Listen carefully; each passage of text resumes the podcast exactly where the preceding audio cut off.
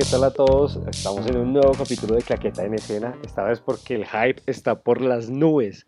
La temporada final de Game of Thrones empieza este domingo y estoy aquí con dos amantes de la serie, además tocayos, para echar run un rato de qué esperamos, en qué va la serie, qué vemos y qué no. A ver, Daniel en Buenos Aires, arranque usted, ¿cómo está?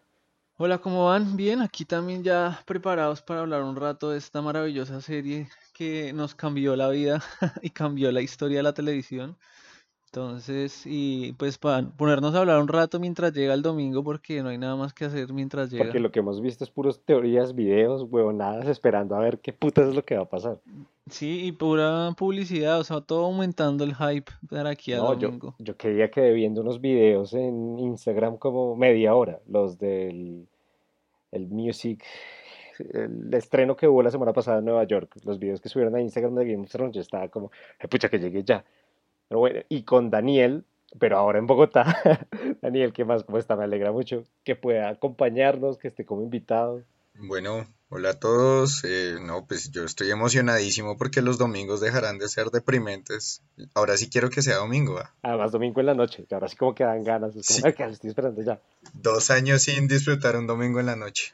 Dos años para seis domingos. Sí, no, cuando se acabe en mayo va a ser como, ¿y ahora qué putas hacemos con nuestra vida? Volverlo a ver la serie de pronto.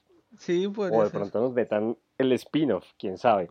Pero bueno, a ver, entremos, entremos de una vez en esto porque lo que hay es temas para hablar. Dos años que ha pasado de la serie. A ver, ¿ustedes de qué se acuerdan? ¿Qué se les olvidó? ¿En qué va todo esto? Yo creo que lo que menos me acuerdo es de la última temporada, porque creo que es la única que he visto solo una vez, porque creo que el resto de temporadas me las he visto como mínimo tres veces. Entonces creo que es la que tengo menos fresca, la última.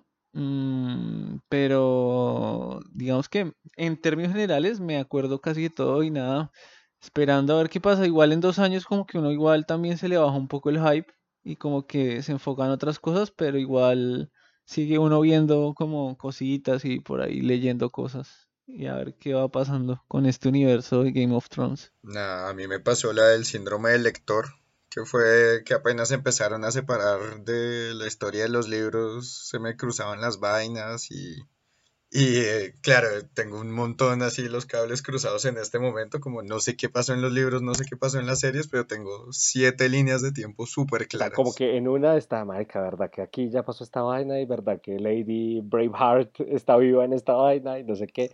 Sí, exacto. Es como, sí, Lady Stoneheart, pero esa no, entonces alguien más mató a este, pero este sí lo van a matar, pero espérese un momento, esto fue en la serie o esto lo leí. Bueno, yo la verdad tengo que admitir que estoy solo con la serie, sé que ustedes han leído muchísimo más los libros y quiero que arranquemos por ahí. ¿Cómo vieron ese cambio cuando llegó el momento? Yo la verdad no sé, me quedo solo con lo que he visto en la serie.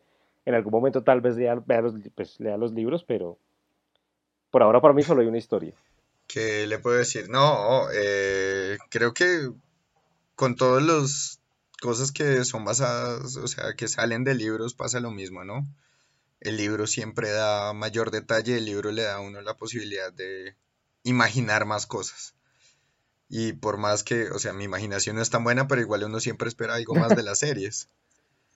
No, y también que se permite mayor desarrollo de los personajes, ¿no? Pues llevamos esperando, bueno, llevan ustedes esperando cuánto tiempo para que George Martin publique la siguiente novela. No sé cuántos años han pasado ya. Uf, creo que la última que sacó fue como en 2014 Un montón. o antes. Sí, no, ha pasado, ha pasado un montón. Igual ya ahorita salió uno, eh, vi que salió uno que es como una precuela del, eh, de los Targaryen, que no me acuerdo cómo se llama el libro. eh, que es como 500 años, o sea, es toda la dinastía Targaryen, sacó el libro, pero no ha sacado todavía el libro que sigue como el libro final. Y yo creo que también ha influido en eso mucho la, la serie, porque este man lo alcanzó la serie. Yo creo que este man estaba confiado, George Martin, en que iba a alcanzar a terminar el libro. Y se demoró tanto que ya la serie lo rebasó y ya se acabó la serie y ahora están es preparando un spin-off para contar todo lo anterior. Y hasta donde sé, él igual estuvo muy metido en todo lo que venía, ya que no aparecía en los libros, ¿no?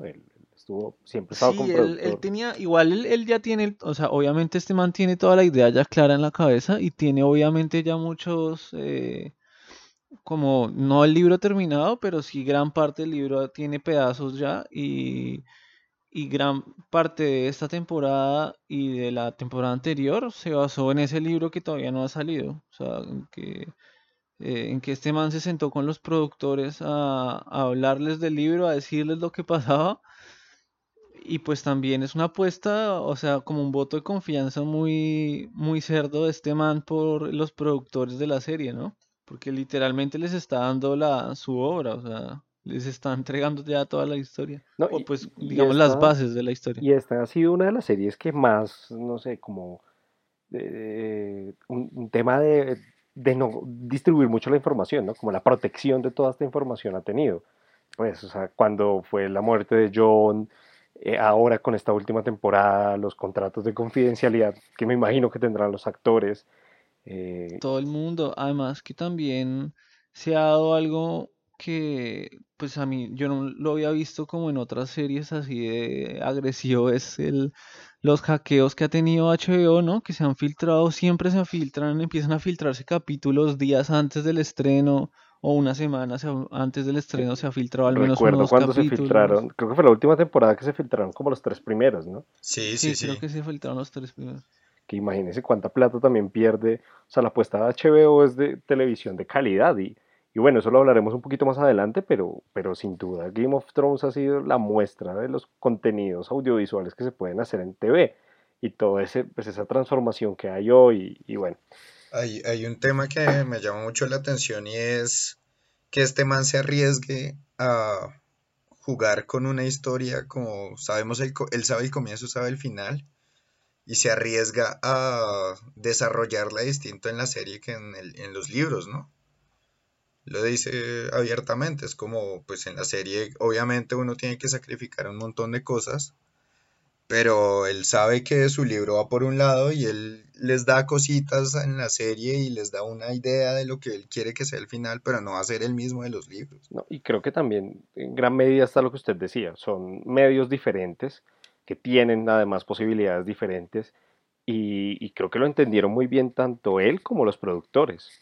O sea, ¿quieres entender más el universo? Léete las, ¿cuántas novelas hay? ¿Seis, más o menos? Hay ¿Quieres, seis creo que ahorita. Y son ocho al final. sí, quieres ver o estar metido en la producción audiovisual de esta serie? Es una cosa que, o sea, queda uno sin palabras. Desde las primeras temporadas ha sido impresionante, ha estado a otro nivel. Pero bueno, entremos a ver un poco en materia de en qué va la serie, hasta donde nos acordamos hasta donde quedó todo. eh, los caminantes blancos por fin llegaron, por fin llegó el invierno. Creo que esa es como el, la gran apuesta de este, de este final, ¿no? Desde la primera temporada se viene diciendo The Winter is Coming y por fin llegó y llegó con los caminantes blancos y un 90% de los personajes están volcados a ese enfrentamiento vivos contra muertos. Esta, esa última temporada fue como, para mí, fue como la temporada de los traslados, weón. O De acomodar las fichas. sí, o sea, fue como llegó Daenerys al otro, cruzó el otro lado del charco, llegó Daenerys, llegaron también los caminantes, eh, se fue lo de y ya que todos se se conocieron con empezó, todos también, como que cosa se, que no había exacto, o pasado sea, se, se vio el- ya como las fichas en el tablero y se vio ese también como ese enfrentamiento de como de la inexperiencia de Daenerys con, como, con la experiencia que tiene Cersei y también como el demostrar el poder, ¿no? de, que tiene Daenerys con como ese esa temporada al comienzo fue como un ida y vuelta, ¿no? De yo como cada una dándose golpes y, y- y golpes duros, ¿no? Porque Daenerys pierde a, a sus aliados, pierde los barcos y esta vieja Cersei pierde la plata que le presta, que saca de del cuando saquearon a los Tyrell ajá. Sí, sí. Para pagar la deuda que tienen con Bravos. Y, y llega así, llegan los cobradores, ¿no? La parte más miedosa de cualquier historia. Sí, además que en algún lado una vez leí que ellas son las dos corrientes políticas que uno puede encontrar. Cersei mucho más calculadora, una realpolitik que eh, en todo el término, que no le da miedo matar al que tiene que matar, que ha sido, pues, que se podría decir la gran villana. De, las últimas temporadas, mientras que Daenerys eh, tiene el miedo, pues es mucho más diplomática, quiere llegar de una manera diferente porque tiene todo el lastre del pasado y esa antítesis ha sido como que cuando se conocieron fue súper bien explorada en la serie, también el trasfondo que demuestra que ambas son antítesis de cada una y en el medio John. John y llega John llega con la, perfección moral, de hacerle pues. entender a todos los de este lado del mapa que llegaron los caminantes y que realmente es la guerra que importa. Y le entran en esa misión medio rara que en su momento a todos nos pareció medio extraña de ir a capturar un zombie para que le crean.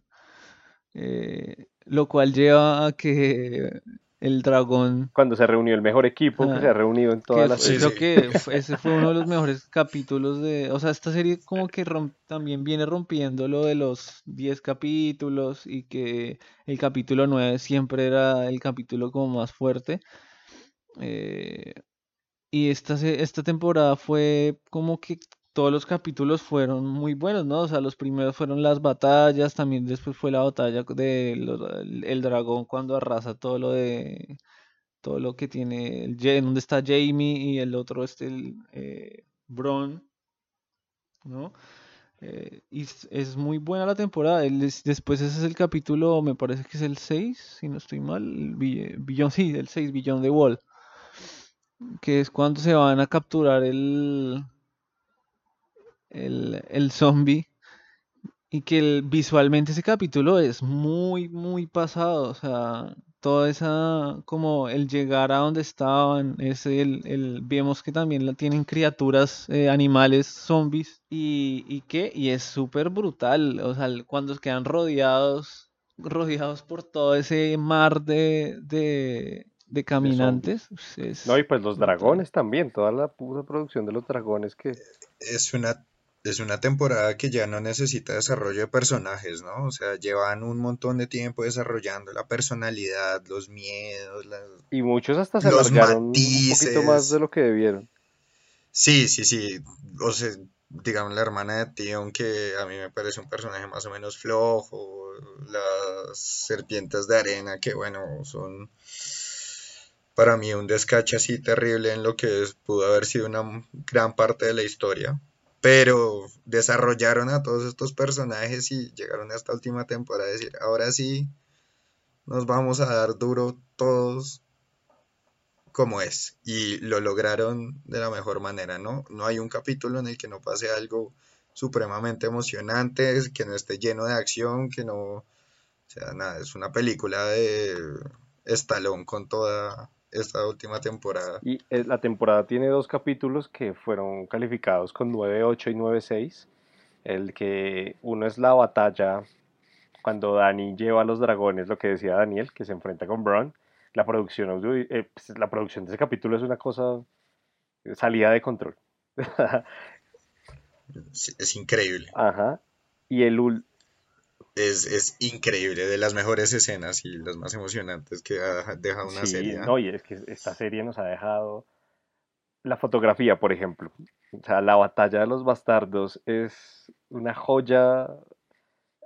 Es un capítulo para verse 20 veces. lo creo, esa batalla yo creo que... Sí, bueno, yo creo que esa batalla es la a lo, o sea, esto sería mostrado como los puntos más altos a lo que puede llegar a aspirar la televisión. No, ya está. yo creo que ha ganado al cine en muchas maneras. Eh, sí, obvio, o sea, no solo la televisión, sino que esto ya está a un nivel que perfectamente, no sé, bueno, esto le compite a, a lo que en su momento fue El Señor de los Anillos o, o, producciones de, de ese tamaño. Eh, es increíble, además los presupuestos que manejan son una cosa de locos. cada temporada son con más de 80 millones de dólares. O sea, es una cosa, pero, que se ve reflejado. Los, capítulos son una pasada. Sí, obviamente. Vemos además que pues, todos los personajes ya, todos los, los protagonistas se apropiaron de sus personajes. Y, y, hay un tema en el que me, me quiero desviar un poquito porque es que me parece súper interesante y es la apertura que dio la serie también a ver todos estos temas de nuevo. porque particularmente, ahora que decía Daniel, El Señor de los Anillos fue eh, esa apertura y esa apuesta. ¿Quién había hecho una película como la del Señor de los Anillos hasta que Peter Jackson llegó? Nadie se arriesgaba a esas vainas. Las historias medievales eran contadas de risa, bobaditas y listo. El Señor de los Anillos es una historia fuerte, de guerra, pero que fue una apertura. Yo creo que Game of Thrones fue el siguiente paso. A, a demostrar que se pueden hacer historias para adultos muy fuertes y particularmente con matices, porque en El Señor de los Anillos están los buenos y los malos. Ya. Sí. Eh, Game of Thrones, no. o sea, salvo, no sé, John, que es la pureza hecha persona, el resto de personajes de matices, eh, son grises todos. Pero lo, lo más bonito de John es que es tan puro que llega a ser idiota, ¿no? Sí, sí, sí. Que, que eso en no el pasa en, capítulo, en El Señor de los Anillos, como que uno podía sentirlo, pero ningún personaje era idiota, pero nada, está... también es por el mundo en el que vivían, ¿no? Exacto, En El Señor de los claro. Anillos era un mundo en el que estaban los buenos y los malos, y uno veía a Frodo siendo el bueno y era como, no, marica, Frodo es... de puta. En cambio aquí uno ve a John, me acuerdo mucho del último capítulo cuando están en... donde vivían los dragones, se me olvidó ahorita el nombre que se reúnen en, en Desembarco del Rey. Sí. Dragonstone, no, Dragon, Dragonstone. Dragon, eh, sí. Y que él confiesa una bobada, pero para él es importante. Y todos le dicen como, usted es una hueva. O sea, la, la recagó. Y el man es, yo solo pienso que ser sincero es lo mejor. Y es Sí. la creación distinta de los universos. Y eso a mí me parece que, o sea, no sé si después de Game of Thrones vayamos a ver muchas más series con este mismo, eh, no sé, enfoque o eh, del mundo medieval y todo lo que se puede explorar seguramente. Que ya Pues están adaptando The Witcher, ¿no? Ya van a empezar a The trabajar The Witcher Witcher. y, y también se viene la Amazon, serie de Amazon de, del Señor de los Anillos, ¿no? ujú. Porque Amazon compró todos los derechos. Pero para mí este fue un- el siguiente paso en ese aspecto, demostrar, oigan, pueden construir historias muy buenas de la, ah, esa tierra media, por así decirlo. Sí, sí. Eh, hay, hay un tema es como el, el montaje, o sea, el tema de estos super montajes que se han hecho, pues claro, digamos que eh, el tema medieval se presta para mucho de eso, pero también ha influenciado mucho otro tipo de temáticas y otro tipo de, de series, y es que ahora todos están apuntando a lo alto y a hacer escenas de cine hollywoodense en series que salen cada Sí, ocho días, eso ¿no? también es cierto y no sé, pero también siento que Game of Thrones fue el punto de partida, ¿no? O sea, antes habíamos tenido series muy buenas, o sea, lo- no sé, Los Soprano, Breaking eh, Bad. HBO siempre, se- sí, siempre se ha caracterizado a HBO por tener series de alta calidad, pero después de Game of Thrones, pucha, tuvimos True Detective, Netflix ha hecho producciones de una calidad altísima, eh, o sea, llevar a McConaughey a hacer ocho capítulos, llevar el año pasado a Amy Adams también a hacer Sharp Objects, eh, no sé ahora cu- cuáles otras se le ocurren a ustedes, pero es verdad lo que dice Eh, Westworld. También es una producción. O sea, sí, yo creo que hoy en día todas estas plataformas eh, se la están jugando por hacer cosas de muy, muy buena calidad. Además, porque la competencia cada vez está más brava, ¿no? Porque ya hay tantas opciones que No, el, el público nunca tuvo tantas opciones, el, jamás. El mercado cada vez está más dividido y más dividido y más dividido. Y, y Uno es hoy, como voy a renunciar a todo para dedicarme a ver series y ni así me alcanza el tiempo. No, y además es eso, usted, o sea, uno se, uno se ve, además que Netflix, eso que le bota a uno toda la temporada completa. Entonces uno se engancha y empieza a ver todo, todo, ta- se la termina medianamente rápido. Pero entonces uno queda como, bueno, y ahora, bueno, ahora hay como tres series más que acaban de salir, entonces empieza uno con la otra, otra. Y cuando medio termina, ya salió la segunda temporada de la otra. Entonces uno nunca va a terminar uno de ver nada porque todo el tiempo está saliendo y saliendo y saliendo y saliendo. No, y ahora que viene la era, pero explotada de las plataformas. O sea, Sí, porque viene está Disney, empezando. viene Apple, va a seguir produciendo Amazon, Netflix, Hulu, HBO ya vi que se va a alijar con Apple para poder tener como una plataforma muchísimo más grande. Y siento que Game of Thrones tuvo en gran medida que ver en eso, Ah, en más claro, desarrollo. porque, o sea, el fuerte, pues no sé, creo, realmente creo que el fuerte de HBO, de la, su plataforma, eh, o que su plataforma creciera ha sido Game of Thrones, ¿no? Y Game of Thrones, sí. Porque mucha gente se inscribió o sacó HBO o no sé, empezó a sacar productos de HBO solo para poder ver. O nos va a tocar sacar HBO Sí. porque no lo tenemos aún. Pues justo ahorita he estado viendo que, no sé si en Argentina pasa igual, en Colombia va a haber siete días de prueba de HBO, o sea, van a dejar libre el primer episodio. Pero, claro, No, es la, es un la caos, sea, Y se van a llenar de plata después porque quién, o sea, si ya se vio el primer capítulo, ¿quién le dice que no se va a ver los siguientes? ¿Quién se va a O esperar quién, le- quién va a esperar al capítulo? martes. No, no, Sí, no. no. Es una vaina que igual HBO, lo mismo que pasó la, la, la- con la temporada pasada fue que HBO se le nota que todavía como que no le ten- no lo sé, no le ha invertido tanto a su plataforma. Espero que para esta temporada sí ya le hayan metido más Sí, plata. porque se nos caía. Porque era increíble, weón. O sea, estaba colapsada la, la aplicación y ni siquiera en el capítulo, que ni siquiera había empezado el capítulo y una hora, hora y Y ya media estaba antes colapsada. ya estaba colapsada la, la aplicación. Sí, yo recuerdo que aquí en Colombia los capítulos se estrenan aproximadamente a las 8 de la noche y yo lo veía en la plataforma y tocaba esperar como a las 11, 12 para ver el capítulo, o sea, perderse de las redes sociales de 8 a 10 y esperar a que la plataforma medio lo dejara entrar a uno para que no se le cayera, porque nada peor que ver un capítulo y que a la mitad no pueda seguir viendo más, o sea, me, me vuelvo loco, pues. A mí me tocaba esperar al lunes para verlo pirata, pero bueno, es- para verlo pirata en la universidad. Para robar internet en la universidad, hágame el favor. Obviamente, obviamente porque el de la casa no era tan bueno. Pero bueno, Han sido a ver, días duros.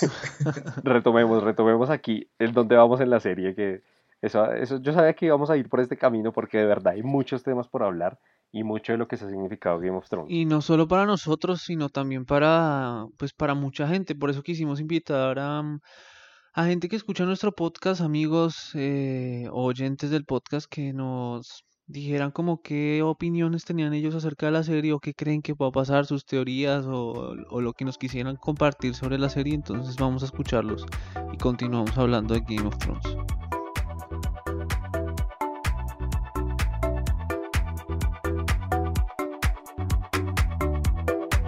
Y estas son algunas de las opiniones de nuestros oyentes. Si quieres hacer parte de esta sección, mándanos tu opinión a nuestro correo claquetaenescena.gmail.com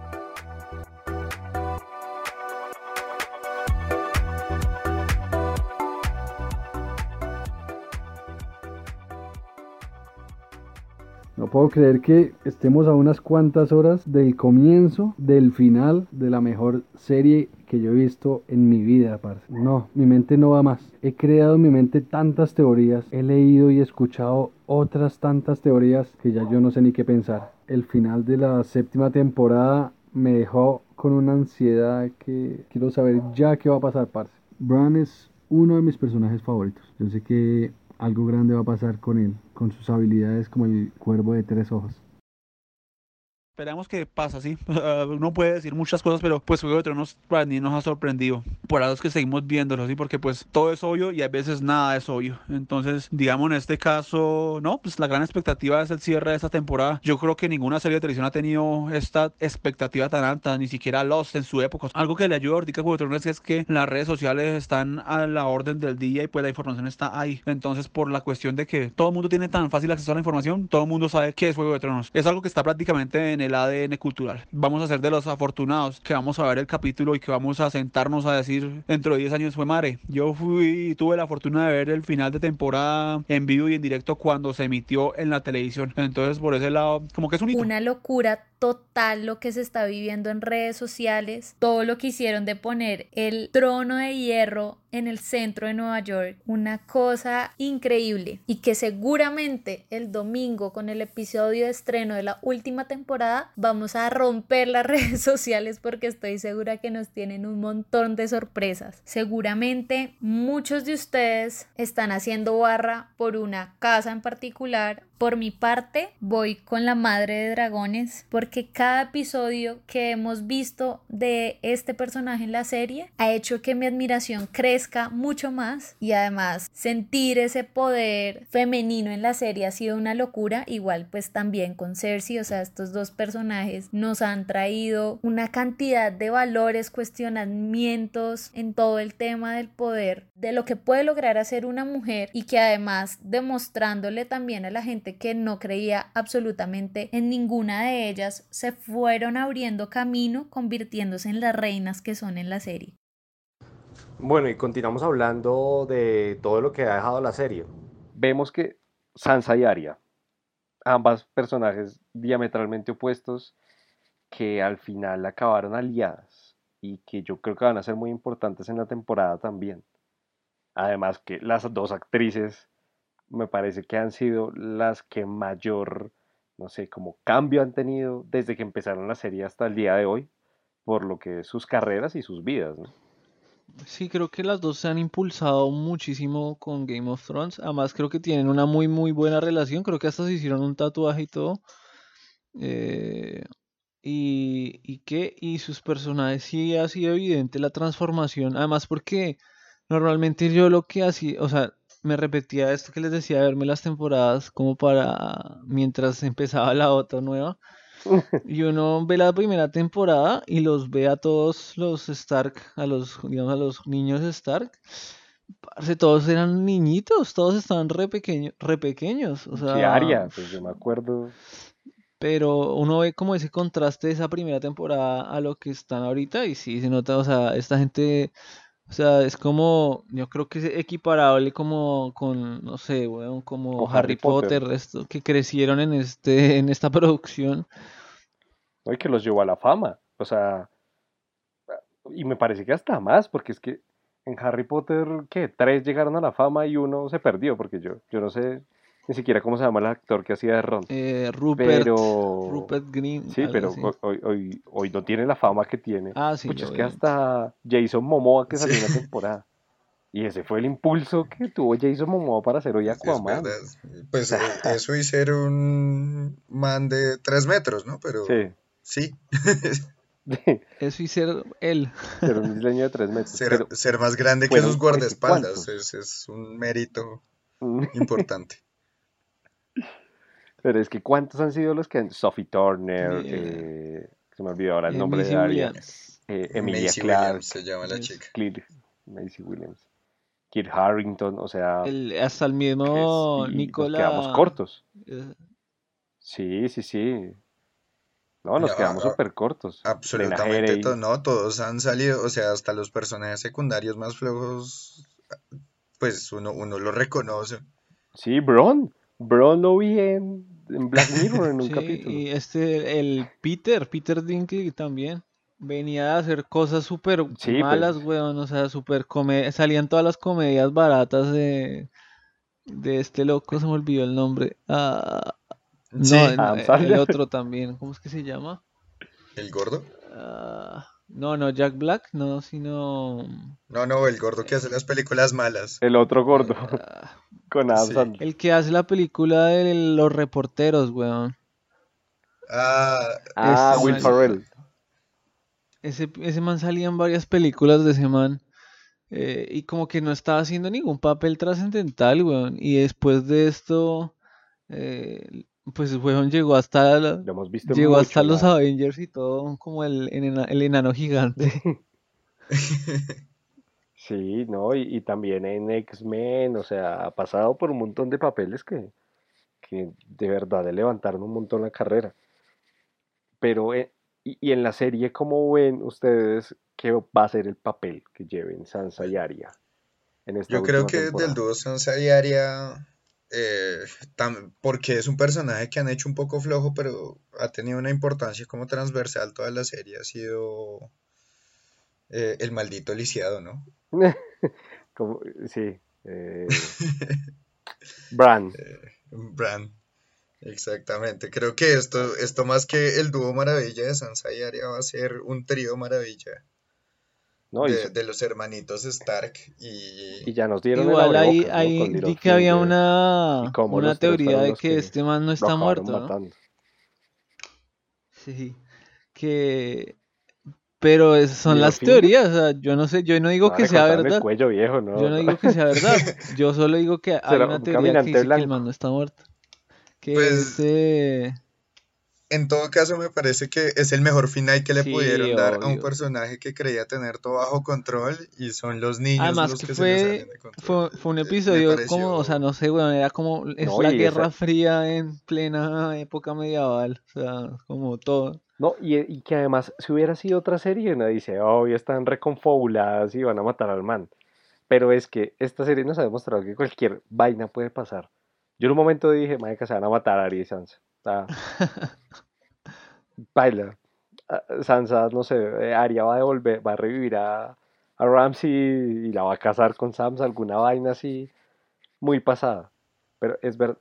Es una muy bonita forma de pasar a la adultez, ¿no? Como eran niños, jugaron, los movieron de un lado para otro del No, no, mapa no, el crecimiento de los serie. personajes de Stark ha sido una cosa, Sí, o sea, Y, y es, y es como, mira, eres un adulto, ahora eres tú el que está matando a la gente. no, y todos han pasado por un crecimiento personal Muy brutal, bravo, weón, cada todos, uno todos. sí. A mí particular, pues, a mí el personaje que más me gusta sin duda es John, pero los otros han pasado por un crecimiento que uno queda como, qué putas, o sea, qué construcción de carácter tan bravo, porque son muy diferentes y todos han sufrido. Sí, y esa es la construcción de carácter a las patadas, ¿no? No es, no es la construcción de carácter de sitcom que es como, oh, tuve un problema con mi novia del colegio y todo saldrá bien. No, no, no, es mataron a toda mi familia y me estoy muriendo de hambre. Vamos a crecer. Sí, no, total. Eh, bueno, en Winterfell vamos a tener la llegada de Dani. Es lo que se... Pues lo que ya hemos visto en los trailers.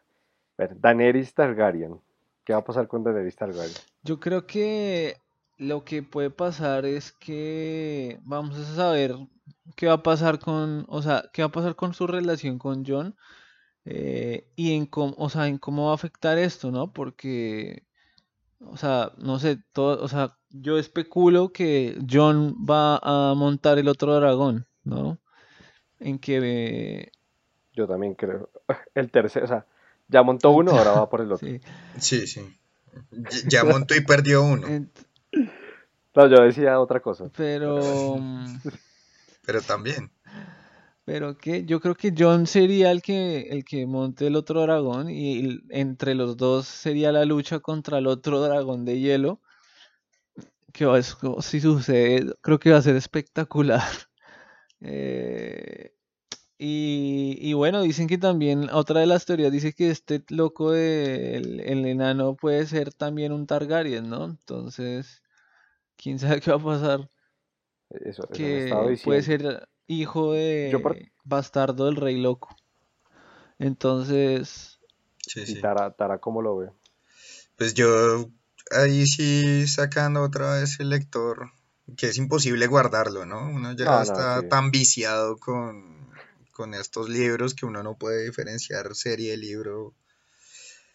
Y es que si algo hay como transversal a, la historia de los Targaryen es locura. Y locura que se destapa en el momento menos deseado, ¿no? Entonces creo que Daenerys ha sido un personaje que ha desarrollado demasiado amor y todos sabemos qué pasa cuando uno se enamora de un personaje de Game of Thrones, ¿no? Eh, entonces veo, veo, veo locura en su futuro, veo que esta vieja se va a La pitoniza.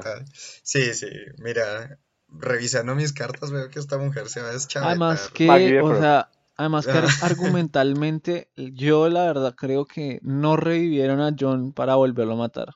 O sea, Sí, yo tampoco creo. Yo, la verdad creo que el de los que está más seguro es John, porque no creo que revivan a un personaje dos temporadas atrás para... Bueno, ¿cuánto, cuánto revivió Benedict Dondarrion, no era? Ah, sí. que revivía. Sí, Beric Dondarrion ya era como la octava que- vez y que bueno, bien poco Eso podría, terminó eso podría pasar, o sea, no, podría pero- esa ser la como la profecía, o sea, podría Daenerys matar a Jon y Jon revivir otra vez. Bueno, uy, sería, sería muy hijo de puta. O sea, sería una vaina muy loca, ya me explotó la cabeza.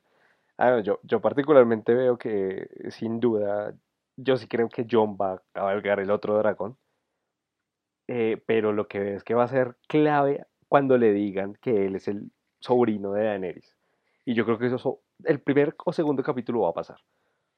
Eh, apenas él se encuentre con Bran o con Sam, se va a enterar.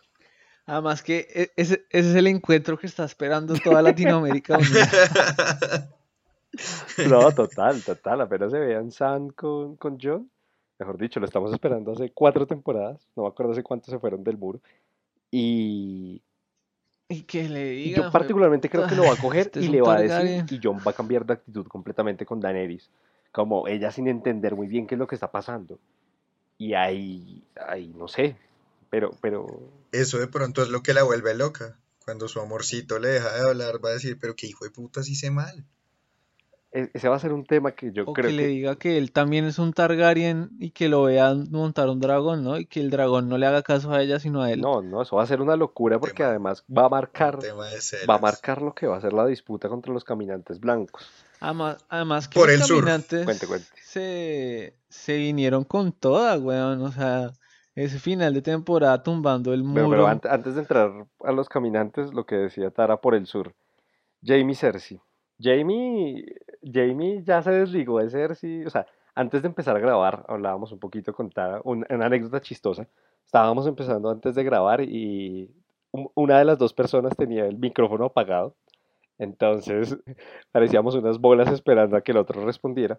Y en medio de eso estábamos hablando de la escena final de Jamie y Cersei en la última temporada, que es como, eh, pues eh, primero Nicole actúa muy bien, porque la cara de Marica me está volviendo mierda, yo no la veía hacía mucho tiempo. Y es como, no puedo creer que Cersei sea así de mala, o sea, que, que Jamie dice, es una hijo de puta. Además que pues, es que es muy brutal porque digamos durante toda la temporada este man se está rompiendo la madre por esta vieja. O sea, va, que le dice, oye, no estoy tan convencido, pero bueno, va, casi lo mata un dragón, casi se ahoga. Además que enfrentas a, a, a Olena, ¿no? Que le dice como, uff, esa escena es brutal, ¿no? A mí me parece brutal la, la muerte de, de Olena Mart es, es muy brutal. Esa muerte que le dice como, bueno, eh, yo fui la que mató a este, a, a Joffrey. El Oh, personaje de brutal. Olena. Y el man Sí. también, eh, creo que también uno de los personajes que ha tenido una también transformación grandísima ha sido eh, el personaje de Jamie, porque creo que todos lo, odiábamos las primeras temporadas. Eh, o sea, ha sido como literal que es el que mayor transformación ha como, tenido. No sé, era como un gris muy oscuro, ahora a, a un gris muy claro, porque Blanco sí, crema. porque es, es eso, o sea, al principio... Ah, uno como no quiere a Al Jamie. principio Pero todos lo después de todo lo que vivió con. Sí, con, después de todo lo que vivió con Brienne, la cortada de la No, mano. todo, todo, todo lo que le ha pasado al man últimamente ha sido redención Esa escena, esa, esa escena donde se le muere la hija en los brazos, que la hija lo como que lo reconoce como papá y se muere, uf, es demasiado, demasiado cruda, bueno, muy brutal.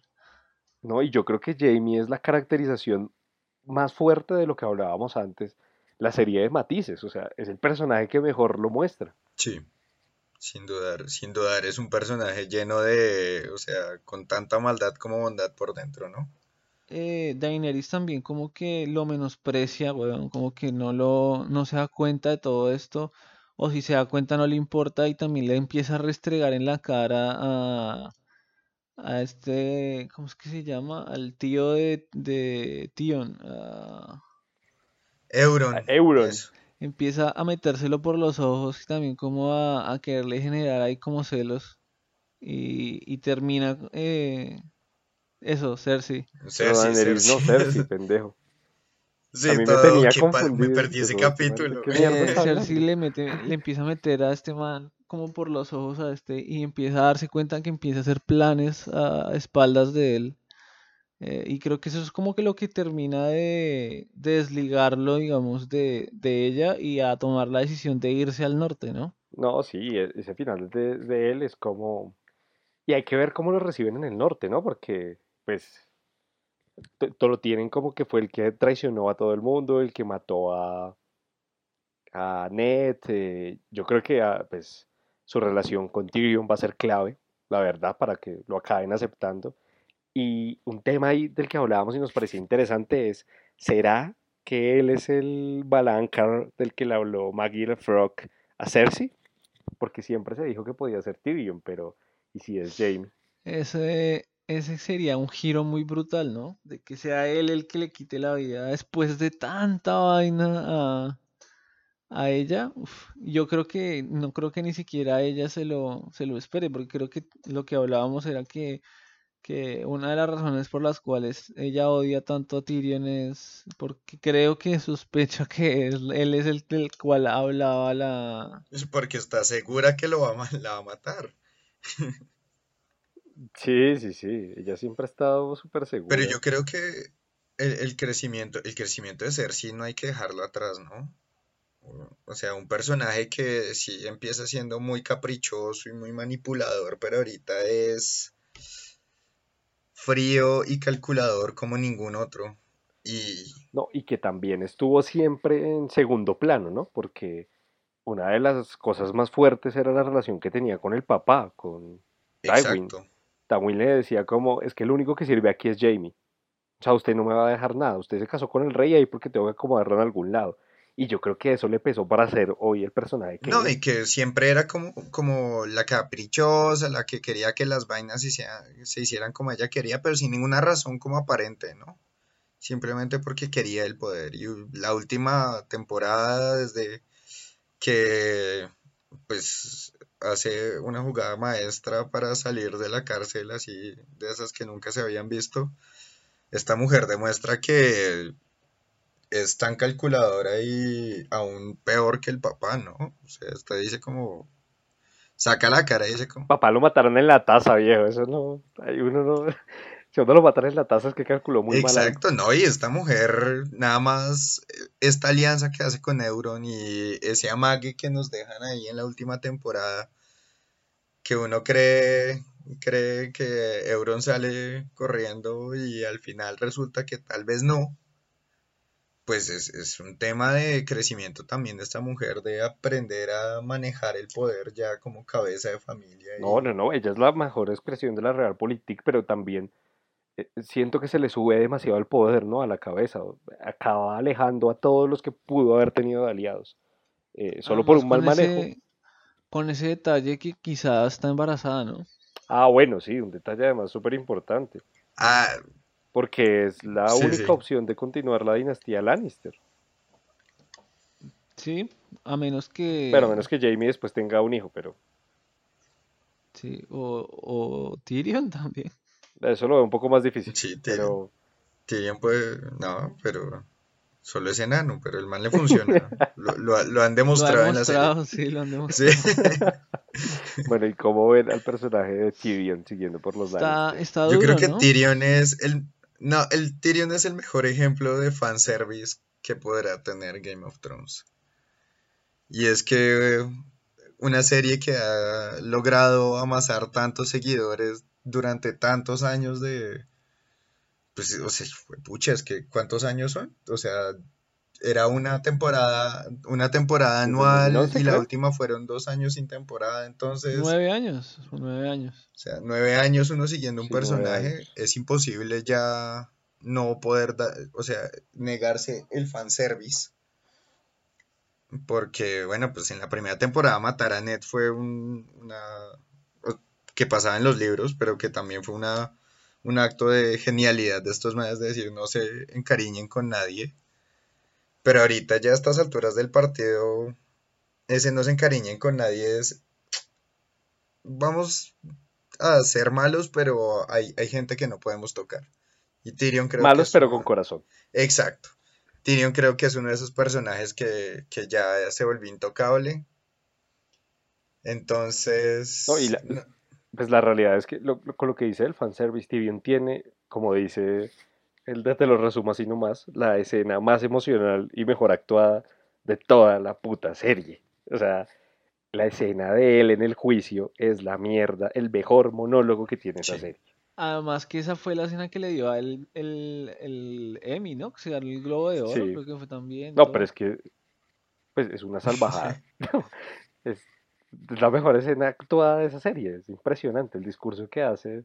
Es una cosa de locos. Yo creo que va a ser importante ahora en lo que se venga. eh, tanto para lo que pase en lo que quede al final del reino, como si todos acaban vueltos caminantes blancos. Y yo creo que eso es lo más interesante que tiene esta serie, ¿no? Pues al final puede ser que todos son caminantes blancos y se acabó. Sería un gran todo final. puede que sea un sueño, todo puede ser Sí, un no, sería sueño, ¿se imagina? Todo puede ser un sueño de Bran.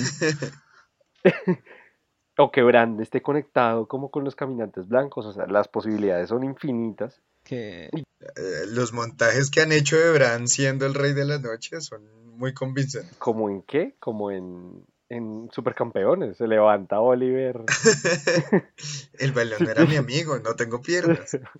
más o menos se levanta Bran diciendo, uy, me caí, ¿verdad? Y ahí se acaba todo. ¿no? Me caí, qué sueño tan raro, dice, qué sueño tan hijo de madre. Podría pasar. Igual dicen que también este man puede que veamos eh, esta habilidad de este man como de viajar en el tiempo eh, y que como que interfiera o que sea él el que interfiere como con la creación del muro y que por eso también se llama, o sea, él lo nombran Bran por Bran el constructor y que realmente Bran el constructor sea como una personificación de él en el pasado. O sea, como un montón, Como cuando Fry se vuelve su propio abuelo en Futurama. más o menos. Y podría pasar después de lo que vimos con. Ya la verdad es que cualquier... Sí. También dicen que, que puede hacer que por Bran sea la locura de, del rey Como por loco. el quémalos a todos, ¿no? Intent- Sí, además porque dicen que era como que quería hablarle a- al rey loco para que hiciera algo y, y atacara como a los caminantes antes de que fueran tan fuertes. Eh, y, y ve- vemos que, digamos, este tipo de cosas, este tipo de habilidades genera secuelas, ¿no? Pues porque dejó a Hodor, o sea, convirtió al, al niño en Hodor, o sea, en incapaz de decir otra palabra. Entonces dicen que la, No, E- eso fue uno de los momentos más fuertes de la serie, yo yo creo. creo que fue un punto de giro, o sea, creo que nadie se esperaba Ver eso, que Bran podía interferir en el pasado, como marica. Además, es chévere porque creo que nadie lo había usado así, ¿no? O sea, generalmente cuando se interviene en el pasado era como haciendo parte del pasado. En cambio, aquí Bran es como un ser medio omnipresente que puede cambiar todo. Sí, entonces, esa es una habilidad como muy fuerte que tiene Bran, muy aparte de lo que ya tiene, ¿no? Porque también dentro de lo que dicen es que puede que Bran se meta dentro de uno de los dragones. Entonces, no sé qué va a pasar, pero sí, sin lugar a duda, todas estas habilidades que tiene Bran me parece que van a ser eh, muy importantes para todo lo No, van que... a ser determinantes. Es así es que van a ser, o sea, los otros personajes pueden ser importantes para la trama, pero Bran va a ser, además, con esos poderes, ¿cómo no va a ser determinante? Pues es imposible. Sí, sí, la verdad que creo que va a ser uno de los personajes claves eh, en tanto cuan- o sea, en tanto a la guerra como, o sea, con sus habilidades y en cuanto a, a que es el que tiene toda la información, weón, o sea, es el que tiene que decirle a Jon, usted es un Targaryen eh, y a todos los demás, o sea, es como el que ata los hilos que quedaron por ahí sueltos. Entonces, vamos a ver qué, qué pasa de todo esto que, que especulamos. Y para cerrar con tres personajes, voy a meterlos los tres en uno. Me parecen importantes dentro de los secundarios. Varys, Bronn y Theon Greyjoy. ¿Cómo los ven? ¿Cuál fue el? Ah, primero? pues a los tres. Ah, Varys. Ah, bueno, Theon. Theon. Bueno, puede empezar por el que quieran. A ver, yo particularmente creo que Theon va a ir a buscar a, a su hermana. Theon ya Eh, está con su ahí- hermana. ¿Ah, sí?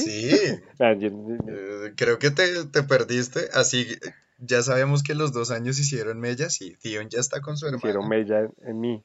Y, y Theon y su hermana ya se reunieron, si no estoy mal, con Daenerys. Ah, claro, con Daenerys, claro, claro, claro, es cierto. Es que ya se armó, ya se armó una guerra fría, Sí, ¿no? O sea, los bloques están armados, ya todos, y lo que no esperan es pues nada, Rusia y Estados Unidos no se dieron cuenta que hay un ejército de chinos creciendo. Muchos, había muchos chinos es que que los, van- caminantes blancos son una analogía de cómo China está creciendo terriblemente. Se está volviendo el tercer gran poder cómo- del mundo. ¿Cómo así ustedes no están viendo cómo se lo comen mismo? a los bebés, vuelven a los bebés chinos, es una apología de eso. Eh, Esto es una apología del mundo moderno. Pensé que todos estábamos hablando de lo mismo. Pero bueno, a ver, ¿cómo los No, bueno, yo a Theon creo que este hombre ya logró lo que ningún otro había logrado y es sobreponerse a perder el pipí. Este hombre no puede hacer más con su ser, yo no espero más de él. Es el caso de superación más grande que ha tenido una serie. Eh, Además, cuando le pegan la patada en la entrepierna, no, ey, por favor. fanservice, to- todo el mundo, pues, es muy claro, pero buenísimo. No, yo creo que Theon ya está, o sea, ya Theon encontró su lugar, ¿no? Ya está tratando de volver a recobrar. Yo creo que muere rápido. Sí, Primero, segundo capítulo. ¿Será que muere? Creo que se sacrifica por algo importante, pero ya él encontró su eh, lugar. Es posible, Ya- como ya- por John o una vaina así. Él ya sufrió por todo lo que tenía que haber sufrido, él ya creció todo lo que tenía que haber crecido, llegó a su lugar y tiene que hacer su último movimiento y no más. Quizá puede que se, Y es que ya no tiene mucho más que se ofrecer, o sea. sacrifica por la hermana o quién sabe qué La puede hermana pasar. tiene de pronto algo que ofrecer, pero Ah, pero creo que ya se sacrificó por la hermana, ¿no? No se botó al agua, Claro que sí, pero no porque sabemos si está vivo o está lo muerto. último que sabemos es que el tío los embosca y...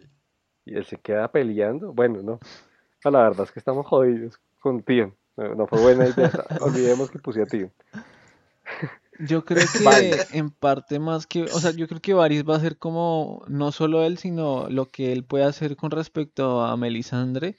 Creo que ese duelo entre ellos dos va a ser como interesante, además porque también Melisandre considero que tiene, conoce parte de la información que lo de que Jon es eh, Targaryen o que está relacionado con la profecía esta de las Ahai. Entonces, creo que también va a ser importante en cuanto a que va a ser uno de, las, de los personajes que va a manejar la información, ¿no? Eh, Sí, entre ellos dos. Que además, bueno, pero ah, Melisandre está en el exilio, ¿no? sí, pero igual yo creo que eh, ella va a ser, o más que también solo ella, ella y el como ese culto que son ellos, de los de los que creen en el, ajá, eh, es, yo creo que ese culto va a ser como importante eh, o va a tener algún papel importante en lo que vaya a pasar eh, con lo de los caminantes. Mal que bien de ellos sale la teoría del... De, De la del- ¿no? de Azor Ahai, ajá. Yo propondría otros tres personajes que creo que son igual de secundarios, pero aún más importantes. Claro, hable. Va, pues, primero, sí, Melisandre, Ajá. importantísima ella. Segundo, eh, este hombre sin rostro. Eh, Jaqen, Bueno, es cierto, ¿cómo está es? por ahí perdido, Ya- ¿no? Yahar, algo así. Ah, Jack Hagar, sí, bueno. sí, sí, sí, Jack no vamos a mencionar, pronunciar ese nombre que a mí me parece imposible. Y, y el tercero es el perro. Pero, pero vean que yo al perro lo siento como Theon. Yo siento que el perro ya también cumplió lo que tenía que cumplir, creció como personaje, se va a matar con el hermano en algún momento, por alguna extraña Yo creo razón. que ese es el fanservice que todos estamos esperando Sí, también. obviamente. O sea, Esa Sí, batalla final entre Game. esos dos. Es como la, la batalla final entre esos dos. eh, eh, y bueno, puede que se dé. Yo creo que sí, puede que se dé. Yo creo también que va a ser también interesante ver qué va a pasar con, con Gusano Gris y con la consejera esta de Daenerys, que no me acuerdo cómo se llama. eh, o sea, yo creo que hay muchos personajes como suel- digamos sueltos entre comillas como Sí, sí. secundarios eh, que si bien no son, o sea, obviamente no transcurre la Para historia tener un principal alrededor de importante. ellos, No, pues creo Sam, que van por a ejemplo, ser que medio lo van a ser importantes. Además, es que ese, ese es el otro. También Sam es como eh, otro que posee la información, ¿no? Y Además que él, él, eh, más que también solo poseerla, como que él, él es también el que tiene como las pruebas. eh, No, y que estuvo que allá en la cosa esta. Tiene, sabe lo del bidragón, ha matado caminantes blancos. Mejor dicho, lo que le diga John lo va a hacer. Es, es el más punquero y el más subestimado de todos, ¿no? Sí, yo también creo que siempre dicen como, ay, el huevoncito este, pues el, el hermano y el papá están quemados. Eh, yo creo que, que bueno, puede que este man continúe la casa de sí, él, con como esta puede que chica. muera, Ujú. como puede que mueran, Yo la verdad creo no que ese sé es el qué. único, yo creo que ese no muere. O sea, es el único que veo vivo con Bron. O sea, es tan improbable que, que es tan, es más probable que muera que por eso mismo puede que no muera. Sí, yo también creo, porque es el ma- ¿Cuál fue el segundo personaje que dijo Tara? Porque me quedó. Se dijo Melisandre. Melisandre, eh, el hombre sin rostro. Ya Sí, que este, el, Hagar. el hombre. y usted, Y en, un hombre gen- sin rostro. en, en ¿Hace general, cuánto no sale? eh, desde que se escapó Arya Desde que se fue Aria, ¿no? Pero, pues bueno, no, no, obviamente uno no puede pedirle a los productores de esa serie que cierren No, la historia de los 400 personajes que han no, y seguramente van a quedar muchos igual personajes con la- tramas, pues que lo no, que no yo le- les decía de la, esta teoría de Littlefinger tiene que ver con este, eh, pues más que con él, como con esta religión de, de los nadie, de los hombres sin Los rostro. hombres sin rostro. Que es que hay, hay un pedazo en, es- en- antes de que este man lo le corten el cuello en que él habla como contra- con una sirviente mientras Arya los espía y él le da como una moneda. Eh, entonces dicen que esa moneda es la misma Ah, moneda que le dio la moneda. Arya, a- que le dio Jack a Arya y que el- ahí el man estaría pagando como porque los estos como que tomen su lugar eh, en, en esa ejecución, digamos, y que él esté escondido como en las sombras, ah, mirando a ver qué, qué pueda pasar. Esa es como la, la teoría, ¿no? De que por eso esté vivo el man, de que haya pagado para ah, haya pagado para que no lo mataran, pero pues, o sea, La siendo teoría más crédula del capítulo. Siendo este la última temporada, eh, no creo que vaya, o sea, o sea, o sea, si supiéramos que no sé, que van a haber otras dos, tres temporadas, yo digo, puede ser, o sea, puede ser, weón, puede que lo hagan y lo desarrollan después, como todo lo que vaya a hacer el man, ¿no? Pero siendo esta la última, no creo que se pongan a, a hacer eso. O sea, yo creo que sí está muerto. Sí, yo- sí, sí, yo también lo veo bastante muerto. Y lo que le digo, como que su muerte realmente viene a mostrar que ya los chicos Stark son como Además, personas, sí, eh, vienen a jugar el Juego de Tronos, ¿no? O Sí, sea, ahora además, ellos son además otros con la, la frase que cierra Bran, que es con la que él traiciona a Ned, eh, me parece el mejor cierre para un personaje. No, todo, lo de que el que, ¿cómo es? Que el caos es como una escalera, es que le dicen. Eh, Este Bran se pasa con sus frases ahí premonitorias y como me las sé todas. ¿no? Y bueno, sin duda lo que vemos acá es que, pucha, lo que hay es teorías, lo que hay es hype, lo que hay son dudas además, pero lo que hay son ganas también de ver la serie. Quiero que se mojen y me digan quién queda en el trono de hierro. Es que es muy difícil, weón. O si hay trono de hierro también, porque pues, Me voy de primero porque yo voto porque el rey termina siendo Dao Seward. No, Se lo merece, el Lord se lo merece absolutamente todo ese hombre. yo, A la mierda todos, el de yo las creería cebollas. que, no sé, weón, es que es muy difícil, además porque fijo sabemos que, o sea, el trono no lo van a compartir, ¿se entiende? Entonces, no va a ser ni Jon ni, ni, no van a estar Jon y Daenerys, digamos. Igual yo no veo a Jon queriendo ser el rey, ¿no? Eh, no, lo veo queriendo ser el rey. Más bien Es que para mí aquí hay dos, dos vertientes, como que lo que va a pasar con los caminantes y el trono de hierro. Sí, yo creería que si John sobrevive, que es lo más probable, eh, le- no sé, lo quieran nombrar como, eh, no sé, guardián del norte y él tampoco va a querer y se lo va a dejar a Sansa, porque Sansa sí ha demostrado que uno que es capaz y dos que quiere ese rol. Eh, quizá John se vaya como, o sea, que quede, no sé, quede Daenerys y John se va como la mano de la reina. Eh, John se va a volar con su dragón tam- a recorrer el nuevo mundo. no sé, weón, puede pasar, o sea, John es un hipster que decide no estudiar para viajar yo creo que Cersei va a morir, que no sé si eh, este loco de Jamie sobreviva. No, no, pero momento, Eh, creo que todos tenemos la certeza que Cersei va a morir porque se lo dijeron, ¿no? O sea, la profecía sí, de sí, Cersei ya está más cantada que... Sí, sí, sí. O puede que la mate hasta el hijo. ¿Quién sabe? Que no supere el parto. Pero yo creo que Cersei O va a morir, o sea, eso sí es. que- o sea, yo que sí, creo que, creo que uno puede partir en que las profecías en Game of Thrones Se cumplen. son, Sí, sí, sí. exacto, las que, la que le hicieron a, a Daenerys, la que le hicieron a Cersei, las dos se cumplen y eh, eso es lo que juega con todas las teorías.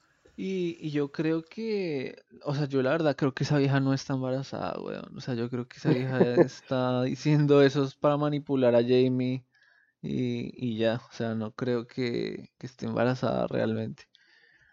Eh, pero pues podría llegar a estarlo, pero pues no sé. Pero yo creo que no está embarazada. ¿Será que Bron se muere?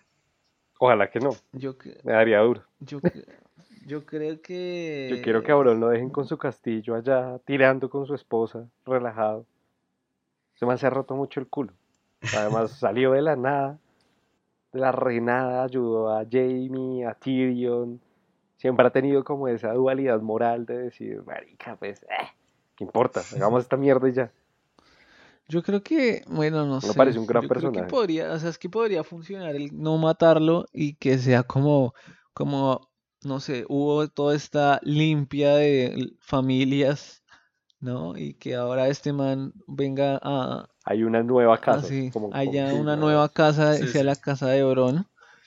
Vean, ¿yo saben quién creo que va a tener relevancia y no lo hemos nombrado? El hijo de Robert, el Ah, bastardo. sí, marica. eh, que se me olvidó ahorita el nombre. Sí, sí, el Eh, de la cabeza del toro. Gendry. Ajá. Gendry. Gendry. Am- Además, que porque le ha Gendry- pasado siempre desapercibido como las últimas temporadas Sí. que volvió así a aparecer de la nada. No, y, y vea que tiene un detalle muy importante en el episodio cuando están en el norte, que John le dice, vete tú, sálvate tú, manda el mensaje. Yo creo que Gendry puede quedar con el trono de Podría hierro. ser. Puede que Daenerys, puede que Daenerys muera Como que lo y veo. Jon no quiera ser rey y que ah, legítimamente sería Yo también, yo veo algo así. con Cersei muerta y eso. Yo creo que Daenerys se puede volver caminante blanco. Que Jon la va a tener que matar y que Jon va a quedar traumado. y se va a volver un hippie mochilero a viajar por el O mundo. vuelve al muro, No, Y, y va- Si Gendry termina siendo rey, prefiero en serio mil veces que sea Davos. Davos es todo lo que uno quiere en sus gobernantes. Davos va a ser la mano. La mano del rey, ¿quién más va a ser? Sí, Davos fue el que ayudó a Gendry. Lo sacó por allá de cuando le tenían las sanguijuelas. Va, va a quedar, eh, Tyrion va a quedar como gobernando la, la casa Lannister en ese castillo de ellos. Ajá. Eh, De pro- yo creo que Jamie también muere. Yo lo Sí, veo yo muy también. difícil. Yo creo que Jamie se Yo creo mata. que Yo creo que. Jamie. No, no, no, no, más bien como siente tanta culpa al final que se mata. O puede que se vaya con Brian, se escapan y se van a conocer. eh, Y hay que ver también qué pasa con Brienne de Tart. Que, que seguramente. Yo creo que va a quedar. Yo creo que Brienne se va a quedar con el pelirrojo salvaje. Ah, yo, yo veo a Sí. bajo tierra y el pelirrojo salvaje también. Abrazaditos, pero bajo tierra los dos. Bueno, igual es que no sabemos si el pelirrojo sobrevivió a la caída del muro, ¿no? Porque él está, Ah, bueno, sí, Es porque verdad. esa caída. él quedó ahí y, O sea, si uno se salvó de eso, marica, no. Él quedó ahí y pues no sabemos qué pasó. Pero bueno, estamos ignorando la mitad del mapa y es que nos centramos en Westeros, pero En- Daenerys dejó un mierdero. donde dejó al amante, ¿no? Que no me acuerdo ahorita el nombre. Pero ustedes creen que eso vuelva a salir, que vuelva a tener relevancia. En- Pues yo no creo, o sea, yo creo que esa cantidad de gente que movilizaron por allá algo tendrá que hacer, así se aparecer en una gran batalla final. Pero Porque pues, igual Daenerys se trajo a los Dothraki, se trajo a los Inmaculados. Como que no sé, podría ser que todo Westeros quede destruido también. Porque lo que, sa- lo, que ¿no? sabemos, Eh, mire, la, la, la catástrofe esta de Valiria que Vea, llevó a los hay una cosa que, a, que pues, sabemos y no hemos tenido en cuenta y es que hasta donde hemos visto los caminantes blancos no pueden pasar el agua. Y si se bajan a todos los dragones, quedan en Westeros y ya. Qué decepcionante final.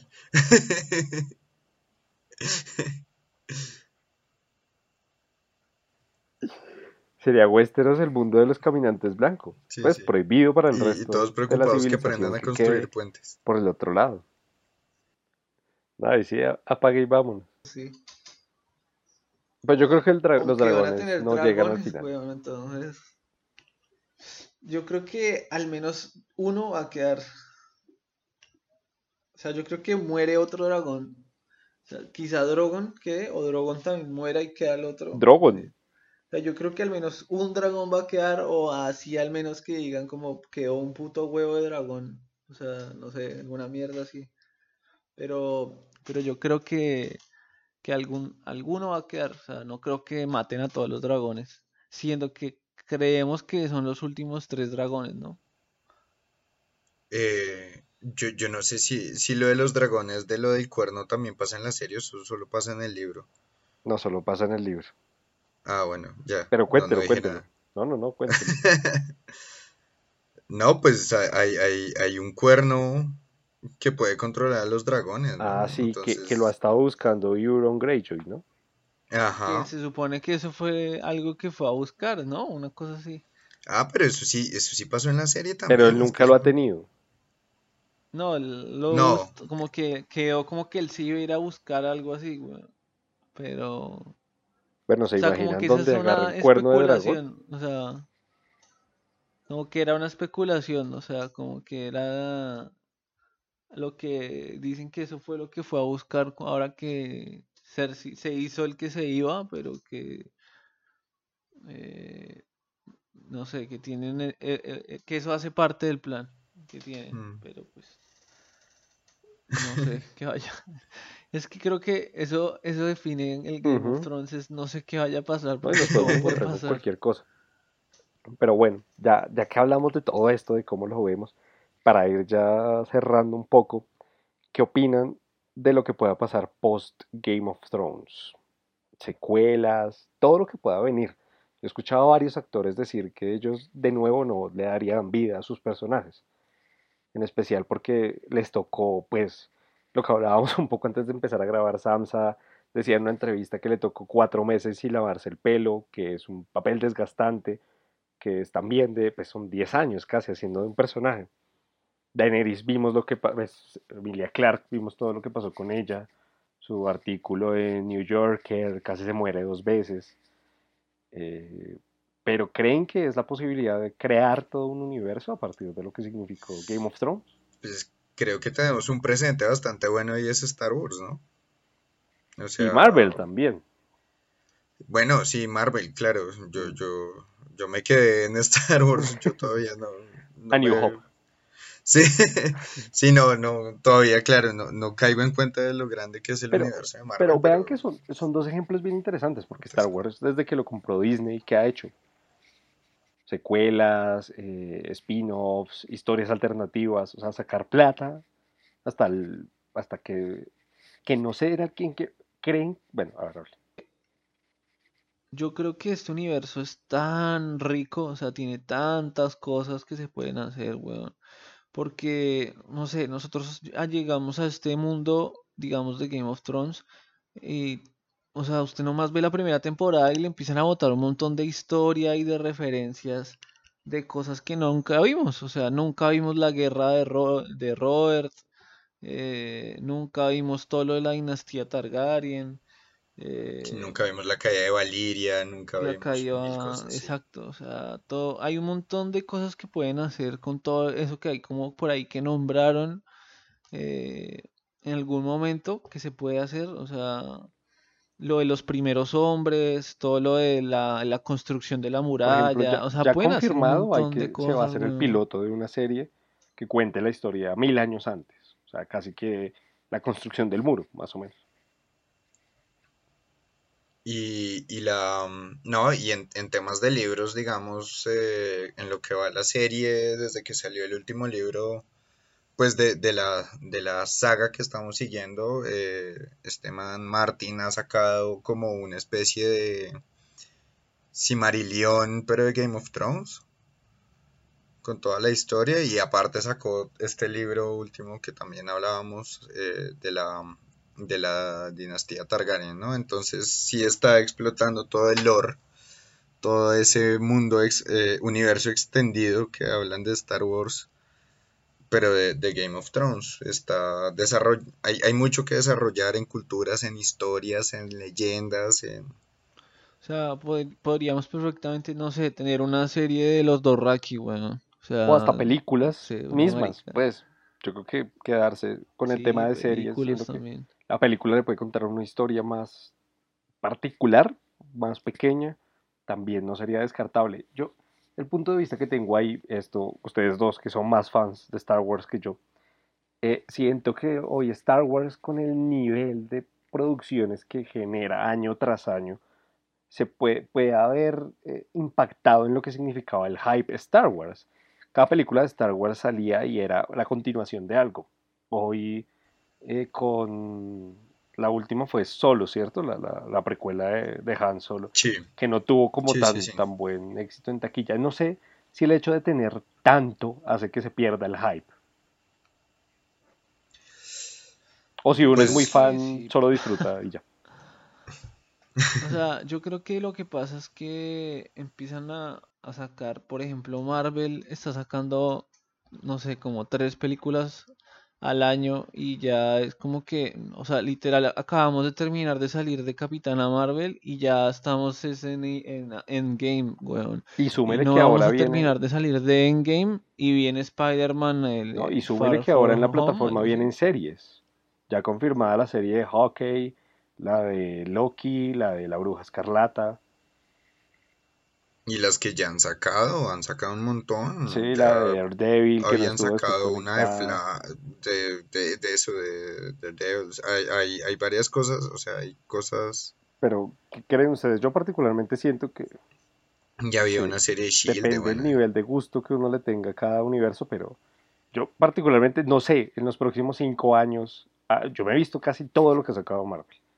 Pero no sé en los próximos cinco años qué pueda pasar, porque siento que acaba convirtiéndose en una explotación de fanservice y consumo repetitivo cuando lo que hablábamos hace un rato, el nivel de contenidos que hay actualmente, o sea, yo verme, voy a poner un ejemplo, una serie de, un personaje X y perderme por eso American Gods, por ejemplo, o perderme las producciones que, las nuevas producciones que va a sacar HBO, Netflix, Amazon, es como el dilema al menos el que tengo yo. Pues hay un tema y es que sí, eh, desde que, siguiendo con el tema de Star Wars, desde que lo compró Disney, eh, Disney es experto en sobreexplotar las cosas, ¿no?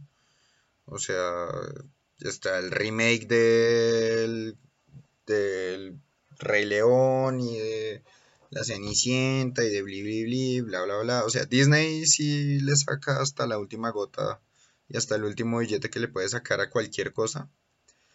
Pero había algo muy bonito del universo de Star Wars antes y es que eh, como no sé que, o sea, el, universo de las películas era uno, pero lo que sacaban en cómics, lo que sacaban en historias paralelas en ese universo expandido, en otro tipo de formatos, era tan rico y en, en tan diversos formatos que si usted quería consumirlo todo, se lo comía todo, pero si usted no, a usted no le llegaban muchas cosas.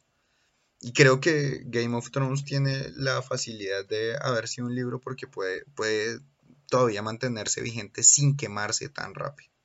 En ese sentido. Que es lo que ahorita Marvel, Marvel lo tenía y ahorita con el exceso de películas siento que lo está perdiendo y es que ahorita nadie sabe qué es el cómic, pero las películas se las sabe de memoria.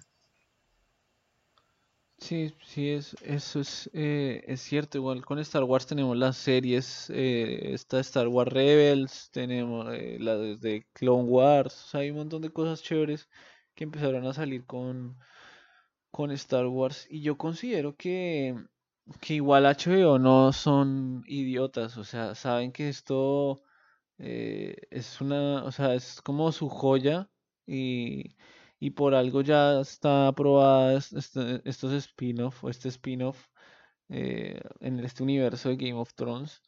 Mm, yo creo que si mantienen la misma calidad que están teniendo ahorita y si no sé si George Martin va a seguir colaborando con, con este spin-off, pues, esperaría y, eh, que sí o que ojalá que sí, porque creo que sin duda uno, Yo, yo en algún lado leí que él va a estar, él va a estar metido en el piloto porque del yo creo que, que eh, uno que van a probar. Sí, HBO al final hace de los éxitos de, yo creo que uno de los éxitos de, de Game of Thrones es que también se nota que George Martin estuvo presente, eh, sí, ob- obviamente sé que no en todo, pero, pero se nota que el, el- al menos lo tuvieron en cuenta y que, que estuvo acompañando todo el desarrollo de la serie. Entonces considero que si van a hacer un spin-off, igual también sé que no va a salir, por ejemplo, el otro año de una, sino va a pasar un tiempito, porque me imagino que HBO se la va a empezar a jugar más por Westworld y por empezar a buscar como qué serie va a reemplazar mientras sale otra cosa de- del mismo tamaño a Game of Thrones. Y creo que lo que se viene ahorita va a ser eso, o sea, va a ser la batalla de todos por querer meter la serie o instaura- instaurar la serie que vaya a reemplazar eh, a la nueva La Game of nueva Thrones, Game of digamos. Thrones. Entonces, Sí, esperar a ver no, qué pasa. sin duda lo vamos a ver ahora de todas las plataformas queriendo hacer eso, lo que ya hablábamos antes. Pues bueno, yo siento que... el- Y, y yo creo que también hay, Hable, hable. dígalo. No, no, no. No, no, no, que en últimas HBO ha sido muy inteligente con sus series y es que desde Los Soprano han sabido darle un final honroso a todas sus grandes series. Sí, no, yo creo que esta no, no, Lo han sabido manejar muy no va a ser bien. la excepción, sin duda. O sea, esta es la joya de la última década de, de HBO y yo creo que de la televisión. Entonces, la verdad, lo que se nos viene estas semanas va a ser impresionante. Siento que va a ser buenísimo, que lo vamos a disfrutar. que seguramente aquí los tres nos vamos a repetir capítulos. Además, que, no, que va a ser una cosa de locos, seis capítulos, o sea, toda la semana hablando de lo mismo. Ah, no, no Capítulos sé. más largos. Es Imagínense, el miércoles uno va a seguir hablando como de marica, no, no puedo superar esta vaina. La, la gran pregunta va a ser qué va a ser de nuestras vidas sin Game of Thrones. O sea, va a ser como ahora que de qué vamos a hablar. O sea, porque va a haber un, un momento en el que, bueno, se acabó, ya hablamos todo lo que tenemos que hablar.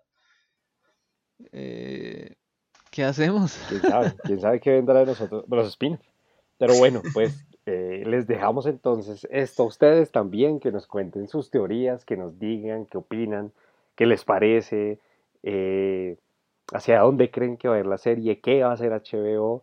Y vamos a estar hablando de todos los capítulos después de que salgan, porque el hype hay que mantenerlo y hay que. Uno al final quiere conversarte de esto. Pucha, hablar con alguien de qué putas es lo que acaba de ver. Entonces, vamos a estar haciendo Igual, al igual que la de, temporada pasada, de, de todos los capítulos. sí, al igual que la temporada pasada que estuvimos grabando podcast de cada capítulo, pues la idea es esa, poder ponernos de acuerdo para grabar después del capítulo. Va- Vamos a tener a Daniel de invitado siempre que quiera estar para hablar de Game of Thrones. Y bueno, muchas Yo, gracias por, por estar hoy, por acompañarnos, por echar rulo aquí un Yo ratico dichoso de hablar largo. de Game of Thrones. Se nos alargó todo un poco, pero bueno. Creo que hablamos de todo y quedamos. Yo quedé ya con el hype, mejor dicho, que, puta, que la serie estuviera ya para mí. Quedé así Bueno. con ganas. Yo creo que hasta me voy a dar un capítulo ahora. Es una buena idea, creo, creo que seguiré eso con su ejemplo. Entonces, bueno, muchas gracias. Recuerden que nos pueden escuchar en todas las eh, plataformas de podcast, habidas y por haber. Que nos pueden encontrar en YouTube, en Instagram, Spotify, Apple Podcast, en Facebook, Spotify, Apple Podcast, iBox, ah, en todo lo habido y por haber. Public, Tuning, Skitcher. En Jump también estamos. Y que bueno, esperamos que nos cuenten también todo lo que opinen durante estas semanas. Un abrazo enorme y nos estamos escuchando. Valar Borgulis, ¿no? Valardor Harris.